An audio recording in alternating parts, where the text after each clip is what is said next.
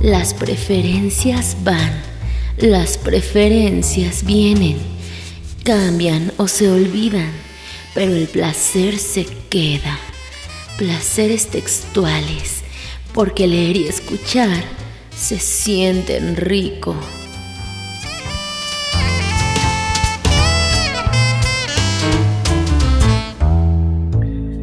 Y amigos, ya en este momento me estoy enlazando con José Ramón Calvo Fernández, quien es eh, médico, quien es profesor universitario y también divulgador científico. Él, junto con Cecilia Quindelán y también María de los Ángeles Calvo, eh, pues es editor de un libro que se titula La Gran Pausa, Gramática de una Pandemia. Y obviamente este libro va a hablarnos sobre el COVID, esta situación que estamos padeciendo a nivel mundial y que toca temas que si bien eh, pudieran estar centrados en España o en Europa, también nos refleja mucho de lo que nosotros acá en el continente americano estamos viviendo. Y es por eso que me gusta mucho poderme enlazar con José Ramón Calvo para que nos platique sobre este libro. Eh, José Ramón, muchísimas gracias por estos minutos para este programa que se llama Placeres Textuales y le pediría primeramente un esbozo general de este libro que se titula La Gran Pausa. En primer lugar, muy amable y muchas gracias por la invitación. Eh, además, un, un, programa que se llama Placeres Textuales ya merece, entre otras cosas, el interés y la curiosidad porque habla de textos, habla de libros y habla de cultura. Y yo creo que en este momento estamos huérfanos de, más cultura y de menos eh, ruido ambiental. Eh, y paso a contestarle la primera de las preguntas que es sobre el, análisis global del libro. El libro es un libro muy polifónico, si me permite esa expresión, es un libro coral, es un libro eh, que se trató desde el principio de aunar a una serie de autores, éramos 13 en total, donde queríamos llegar a definir qué iba a pasar después. Es decir, nosotros no teníamos interés, de hecho este libro se escribió en tres semanas.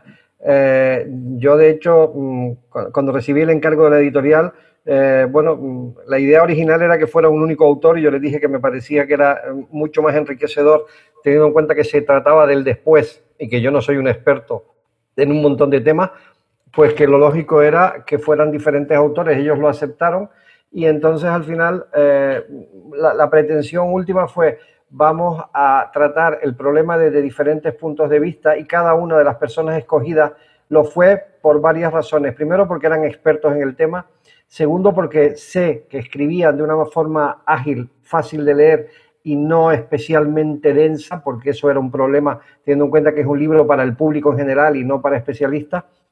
Y la tercera cosa que queríamos es que el libro fuera algo que dentro de cinco años pudiera ser leído y todavía fuera útil. Es decir, no pretendíamos que fuera un libro para ahora. Hay cantidades industriales de libros y de documentos que se están sacando sobre la situación de la pandemia.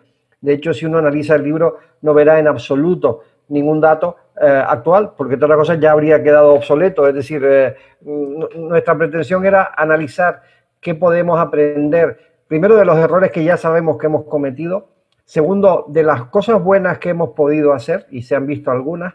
Y tercero, cuáles son las lecciones para el futuro en cada uno de los ámbitos de los que el libro trata. Y de alguna manera, si uno lee el libro con esa visión panorámica, verá que cada autor lo trata a su manera, pero todos de alguna forma mm, les dimos una cierta uniformidad para que no hubiera saltos, para que fuera una lectura cómoda de hecho, hay gente que ya me ha comentado que empezó el libro y lo acabó de golpe porque eh, les resultó muy interesante. Y era un poco esa la pretensión. Es decir, allí se tratan temas de economía, se tratan temas de psicología, se tratan temas relacionados con la salud, eh, se tratan temas relacionados con la parte financiera eh, en la Unión Europea, se trata con las poblaciones vulnerables, tanto de Latinoamérica como de otros lugares del mundo se trata hasta de una manera poética, cuando, que es el caso del capítulo que hace Ernesto Cajan, que de alguna manera habla de las pandemias anteriores y acaba con un canto de esperanza.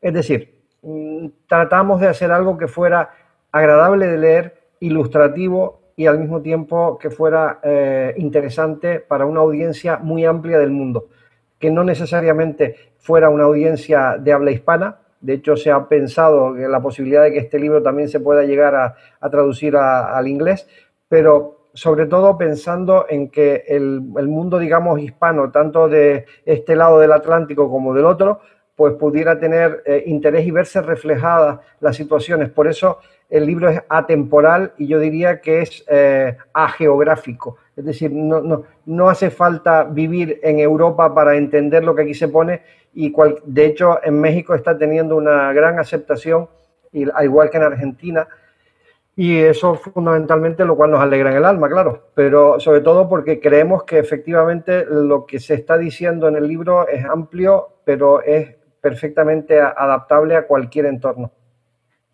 Y hace un momento nos decía José Ramón que es un libro polifónico. Ahí es donde quiero que nos pudiera también ya en detalle hablar sobre algunos aspectos. Eh, obviamente que el factor económico es importantísimo, no solamente el macro, la macroeconomía, sino también la economía de las familias y las personas. ¿Cómo nos ha afectado la situación de la pandemia en la economía, pero ahí centrado en la economía de las personas, de las familias? Brutalmente. Es decir, yo creo que una de las grandes consecuencias dramáticas de la pandemia ha sido que el mundo no estaba preparado para pararse tres meses. Y piense que estamos hablando de tres meses, es decir, estamos hablando de 100 días.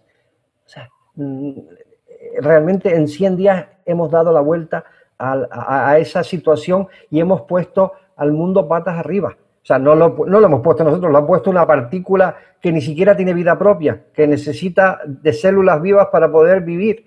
Eh, y, que, y, además y que tiene un diámetro 900 veces menor que un cabello humano. Es decir, esa micropartícula que es que ni siquiera tiene vida eh, por sí misma, ha puesto al mundo entero enclaustrado, encerrado y patas arriba. Y la economía la ha destruido. ¿Por qué? Pues probablemente porque no había ningún mecanismo de protección y prevención ante algo que apareció de golpe y que para lo que nadie estaba preparado. Las familias de todos los continentes se han visto afectados, evidentemente unos más que otros. Es decir, no es lo mismo una familia de la India con una renta per cápita muy baja que una familia de Alemania donde probablemente pueden soportar mejor eh, los embates. Pero la situación eh, para mí ha sido dramática y le cuento algo que me ha llegado al alma. Y es que por primera vez en mis años de vida he visto en mi país, supuestamente Europa, Unión Europea y primer mundo, si me permiten, gente haciendo cola para buscar alimentos porque no tenían que comer. Eso de verdad me, me causa una situación de, de desasosiego y de, y, de drama personal que nunca pensé que iba a vivir. Porque claro, uno lo ve en otros lados y yo he tenido una enorme relación con muchos países, he viajado, he, trabajado en otros países y ves cosas, pero nunca te imaginas que eso vaya a pasar, nunca te imaginas ver a, gente que hasta hace tres meses tenían su trabajo, tenían eh, su vida medio encaminada, de repente se ven que es que ya sus fuentes de ingreso han desaparecido y no tienen que comer. Eso me parece un drama. Y me parece un drama de tal calibre que creo que la obligación directa de los gobiernos es evitar que eso suceda. Es decir, aquí se ha hablado mucho de un plan Marshall para el mundo. Y yo creo que habría que eh, dejarse de discusiones inútiles y futiles y, habría que centrarse por parte de quien sea, sean Naciones Unidas, me da igual, eh, quien quiera que sea, tendría que buscar la manera de que el mundo pueda recuperar su eh, dinamismo eh, económico, porque no podemos permitir que haya países, mire, Estados Unidos, Estados Unidos pasó de tener em, desempleo cero a un 13% en un mes y medio. Es decir, y, y, además allí tienen encima el problema de que ni siquiera tienen ningún tipo de seguro, ni cobertura, ni protección te, echan a la calle, pues te fuiste y mala suerte. Eh, aquí al menos tenemos mecanismos que permiten que se pueda, el Estado pueda dar ayuda a, y, bueno, de hecho se ha hecho, eh, probablemente no con la rapidez que debería haberse hecho, porque otra cosa que hemos descubierto, la burocracia sigue siendo terrible. Es decir, cuando una familia necesita dinero para comer, no puede esperar a que le hagan 25 papeles y los hagan ir a siete oficinas. O sea, necesita que se lo resuelvas hoy, ya No, no, necesita que le des el dinero dentro de tres meses, porque dentro de tres meses a lo mejor eh, ya, no, ya no tienen para nada.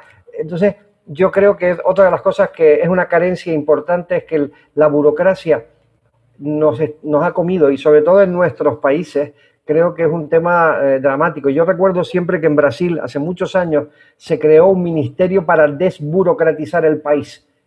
Y ese ministerio cerró por burocracia, porque es que se, lo inundaron. Entonces dice, mm, pues vale, pues eh, evidentemente es algo que no tiene el menor sentido.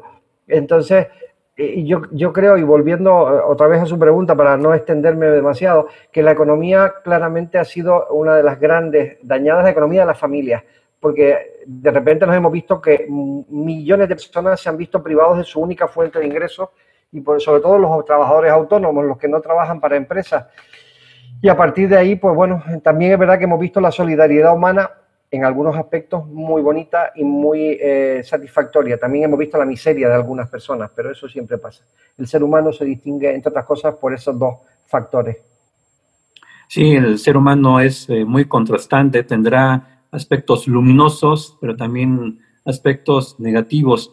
Eh, otro de los asuntos también que aborda el libro es cómo ha afectado esta pandemia a los grupos, a los grupos vulnerables, hablando, por ejemplo, de las personas de la tercera edad o de personas que ya tienen afectada su salud y que al momento de que llega esta pandemia, pues obviamente están en mayor riesgo que el resto de la población. Eh, ¿Cuál ha sido este análisis que ha surgido a través de este libro, La Gran Pausa?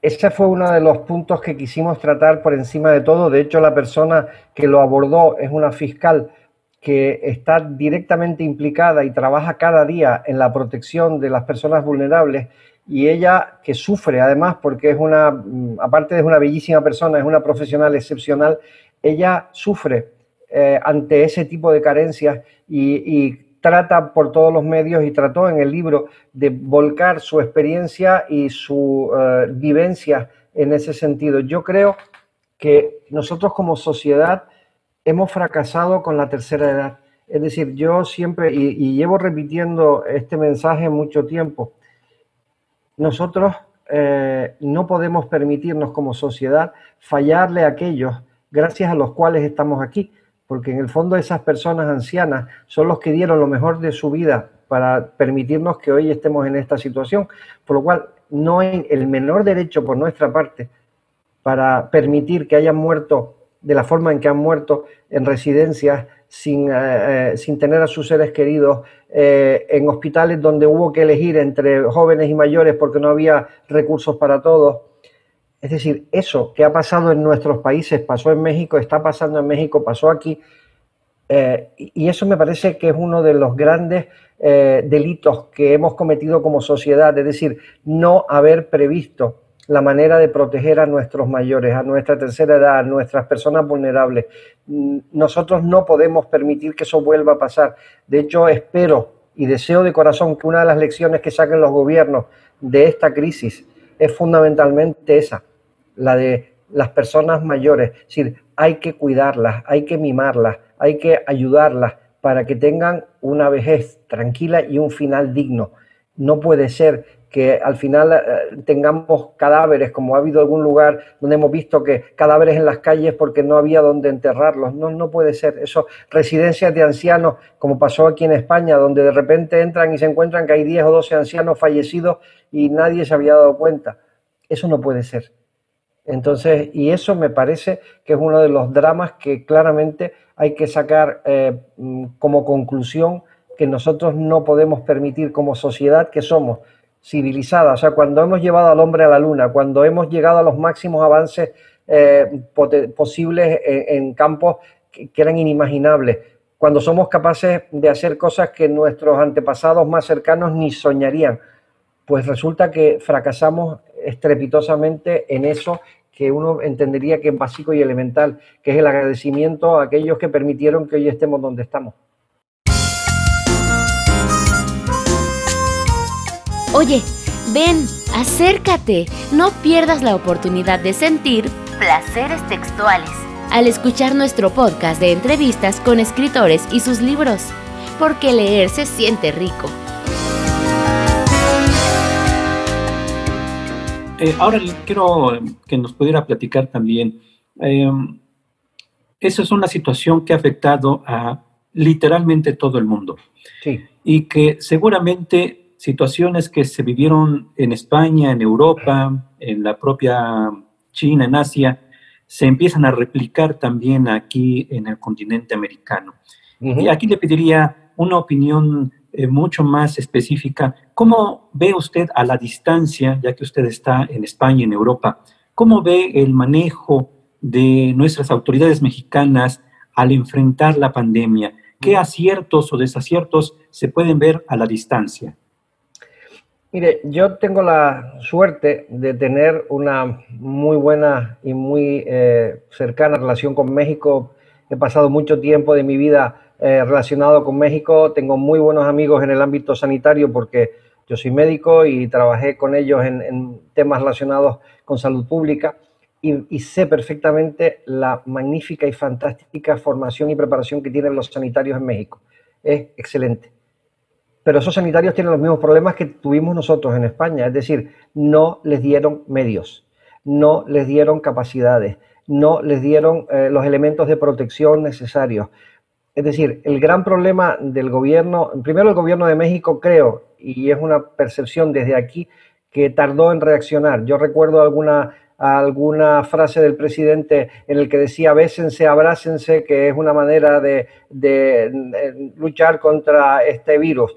Eh, o no hace mucho que también vino a decir que siendo buenas personas eh, y, y, no robando y no matando, pues uno podía luchar contra la enfermedad. Es decir, esos mensajes de buenismo están muy bien, pero a la gente hay que darles mensajes de educación, a la gente hay que decirles por qué razón tienen que estar separados socialmente, por qué razón tienen que usar el cubrebocas, por qué razón tienen que lavarse las manos.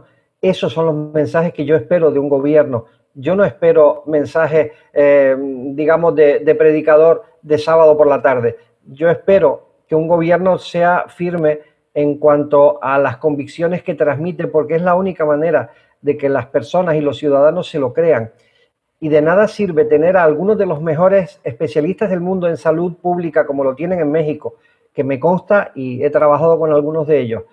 De nada sirve si al final tus autoridades no te respaldan y no hacen lo necesario para que eso no pase. Yo he visto, me han mandado un video hecho por el INER, el Instituto Nacional de Enfermedades Respiratorias, eh, donde ellos explicaban un poco lo que hacían.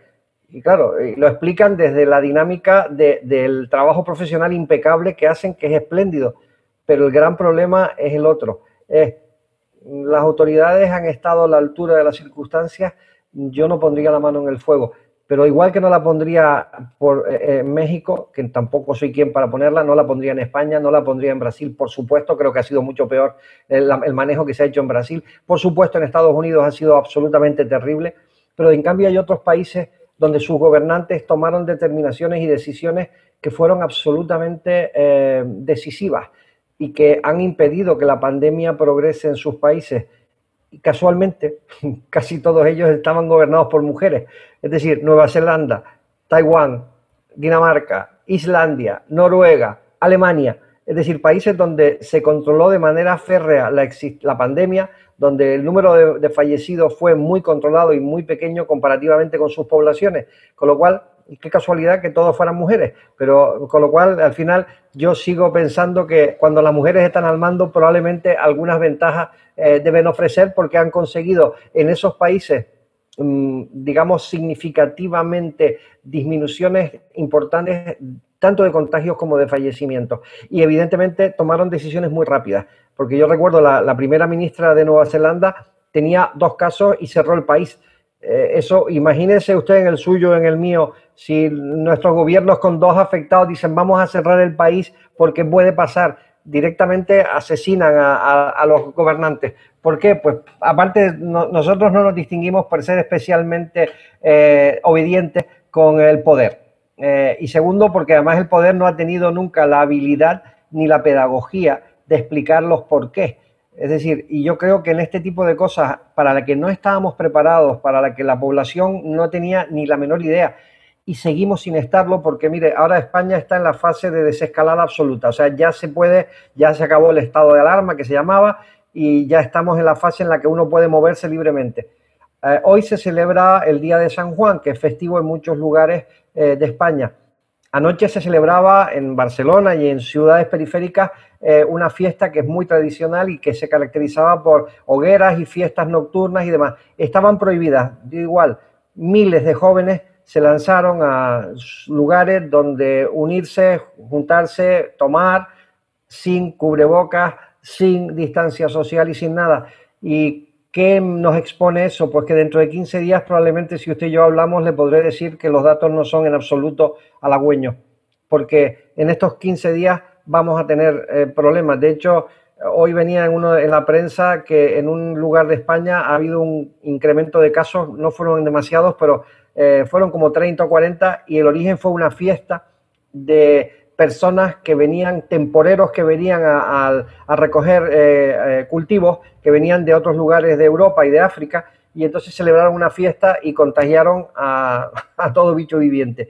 Entonces, claro, ¿de qué sirve que hayamos pasado 100 días confinados? ¿De qué sirve que muchos de nosotros tengamos precauciones porque somos población de riesgo? ¿De qué sirve que los sanitarios se hayan roto la cabeza directamente trabajando para salvar vidas, si después resulta que un inconsciente de ese estilo está poniendo en riesgo no solo su vida, que probablemente la suya a lo mejor no, porque son jóvenes y seguramente van a verse poco afectados, pero la de sus mayores con, con certeza.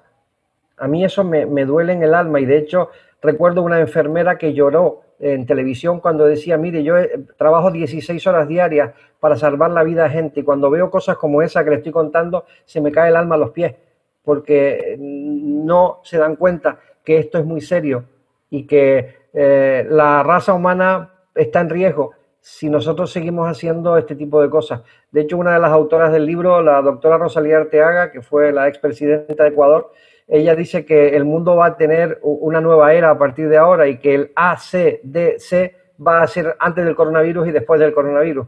Entonces, y yo creo que eso lo explica muy bien a lo que Tampoco quiero alargarme más en mis respuestas porque, bueno, el tiempo es limitado.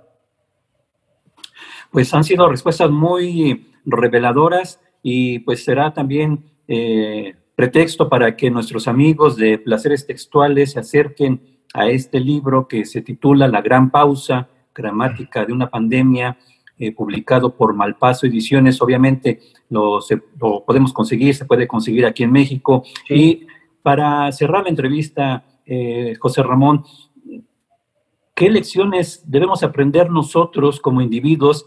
Entendemos que también los gobiernos deben ser más eh, sensibles a las voces de alerta, pero nosotros como individuos, ¿qué lecciones debemos tener en cuenta? Eh, pues porque seguramente no es la última pandemia que vamos a enfrentar, seguramente vendrán más, pero ¿cómo estar mejor preparados? Mire, usted ha dado en el clavo en dos cosas. Una, los gobiernos tienen que aprender cosas, muchas. Eh, de hecho, a mí me encantaría que algún gobernante leyera algo de lo que se pone en este libro, a lo mejor se le abría un poco la mente. Eh, creo que los gobiernos deberían tener en cuenta, yo diría que cuatro cosas fundamentales. Una es que no se puede recortar en salud, es inmoral y además es un peligro. Eh, usted recorte en secretarios, usted recorte en, vehículos, usted recorte en lo que quiera, pero no recorte en salud. Eso es un peligro para la economía, entre otras cosas. Segundo, no recorten educación. La población educada es una población que va a entender mejor por qué usted hace determinadas cosas. Si usted recorta en educación, estaremos otra vez dando la razón a los que pretenden eh, adocenar y hacer que queden dormidos eh, las poblaciones y no sean poblaciones cultas. Tercero, no se puede recortar en investigación. Los países que han salido mejor parados de esta pandemia son países cuyos niveles de investigadores son muy altos y tienen recursos para ellos, porque España y México, por ejemplo, tienen grandes investigadores, pero tienen el mismo problema, la falta de recursos para poder hacer y ocupar puestos punteros. Y el cuarto punto, desde el punto de vista de gobierno, es el cuidado de los mayores, que ya hablamos antes y no voy a abundar más. Es decir, yo creo que esas cuatro cosas son del lado del gobierno si nos ponemos del lado de, nosotros como individuos, creo que la primera cosa que tenemos que aprender es que somos tremendamente vulnerables. Es decir, el ser humano es muy vulnerable. La naturaleza, de hecho, nos está dando mensajes. Y hay una frase que yo repito mucho que es del Papa Francisco que dice, que Dios perdona siempre, los hombres algunas veces y la naturaleza no perdona nunca. De hecho, esa frase viene en el libro y, a mí me parece muy gráfica. Es decir, nosotros estamos agrediendo a la naturaleza eh, hasta límites insospechados. Y el mundo que tenemos es este, no hay otro. O sea, nos queda este. Y evidentemente no es nuestro. Es el mundo que viene para la siguiente generación. Por lo cual nosotros deberíamos cuidarlo. Y a veces yo creo que la naturaleza nos manda sus propios mensajes. Eh, mm, porque eh, lo que estamos haciendo, y, mire, hay un ejemplo muy claro, la malaria es una enfermedad que ha matado y mata cada año a 400.000 personas de todo el mundo. Había sitios como Nepal donde por el frío no llegaba el mosquito. El cambio climático ha hecho que el calentamiento global ha hecho que el mosquito suba y ya hay malaria en Nepal. Entonces dice, ejemplo básico y claro que ahí tenemos un problema. Entonces eh, yo le diría que eh, nosotros como seres humanos tenemos que aprender primero que la naturaleza pasa factura por tanto hay que cuidarla. Segundo, que tenemos que ser solidarios porque esta situación en la que nos enfrentamos solos no, no vamos a salir. De hecho, yo escribí un artículo no hace mucho que se llamaba El yo versus el nosotros y donde venía a decir eso. O sea, como no tengamos mucho nosotros y menos yo, es probable que al final tampoco consigamos salir y podamos acabar eh, en una nueva era, pero en la era de la edad de piedra. Es decir, porque en el fondo nos estamos autodestruyendo. Y tercero, yo creo que una de las cosas básicas y a nivel puramente práctico es que tenemos que ser responsables y respetuosos no solo con nosotros mismos, sino con los demás. Y por tanto, el uso de medidas de protección, eh, esas que parece que a algunos les molestan y dicen, ¿para qué? Pues sí, ¿para qué? Da igual que te protejas tú, protege a tu abuelo, protege a tu padre, protege a tu vecino, porque tú no sabes la situación en la que están. Por tanto, las medidas de distancia social, las medidas de cubrirse la boca y las medidas de lavarse adecuadamente las manos son tres medidas muy simples, pero que salvan muchas vidas. Entonces yo creo que ese mensaje deberíamos lanzarlo urbi et orbi, es decir, a todos lados. Eh, y, yo me quedaría muy feliz con que eh, el uno por millón que nos oiga en esto lo haga, porque habremos encontrado a un núcleo de gente que por lo menos lo entienda. Pues José Ramón Calvo Fernández, le agradezco estos minutos para placeres textuales y seguiremos haciendo esta divulgación del libro para que lo que los expertos han dicho también llegue hasta el público en general. Muchísimas gracias y pues un saludo, un abrazo a la distancia y pues seguimos en contacto. Gracias a usted, muy amable.